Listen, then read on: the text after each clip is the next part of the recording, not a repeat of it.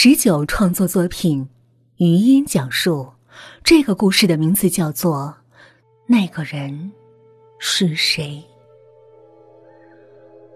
这是梦然八岁发生的事，至今令他记忆犹新。梦然的家住在农村，父母都是地地道道的农民，日子过得十分清贫。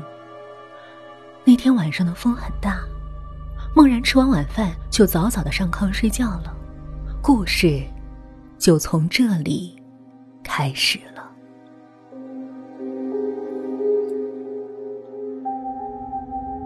梦然是被尿憋醒的，那时候没有手电，梦然起身，点了个蜡烛，走出门去。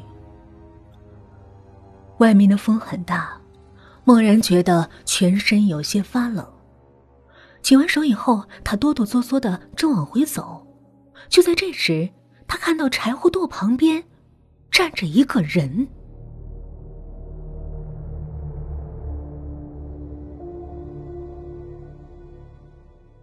那个人就站在那里，模模糊糊的，就像一层迷雾一样。孟然当时还小，以为是隔壁的邻居，就想问：“你大半夜不睡觉，站我家干什么？”可是，他忽然发现自己的喉咙就像被塞了一团棉花，怎么喊也喊不出来。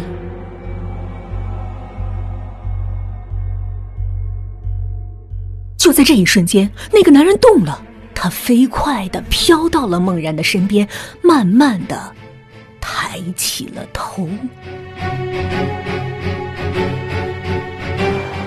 看着孟然。默然看不清他的脸，只听到他喉咙里一直咕咕作响，似乎在嘀咕着什么。还未等孟然反应过来，那个男人已经以一种奇异的姿势趴在了地上，来回的绕着孟然转圈舌头长长的向外耷拉着。忽然间，他猛地扑到孟然的身上，孟然瞬间被一种莫名的力量扑倒，意识也逐渐变得模糊起来。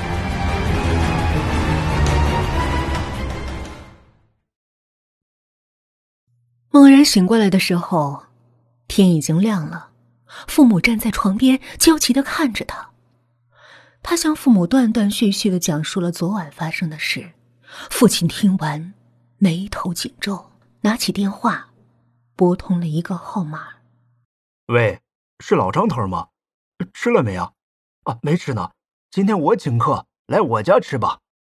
老张头是我们村里十里八乡有名的看事儿先生，谁家有个阳宅阴宅的邪门事儿，都会找他解决。没过多久，就听到一阵脚步声越来越近。老张头一进屋，眉头也紧皱了起来。他摸了摸孟然的头，笑着说：“没事儿，只是有个灵住在你家了，他是嫌你们呐没有给他上供，所以出来吓唬吓唬孩子。不打紧，以后记得每逢过年过节的给他上供就没事了。”父亲疑惑的问：“什么叫灵？”老张头说：“这灵。”乃万物之源，不在天地神人鬼之内，属于天地精华所成。这个东西啊，在你们家属于福气，你们的好日子还在后面呢。后来，孟然的父母按照老张头说的话，每逢过年过节，都会在自家柴火垛旁点上三支香供奉。如今，孟然已成为身价百万的富翁。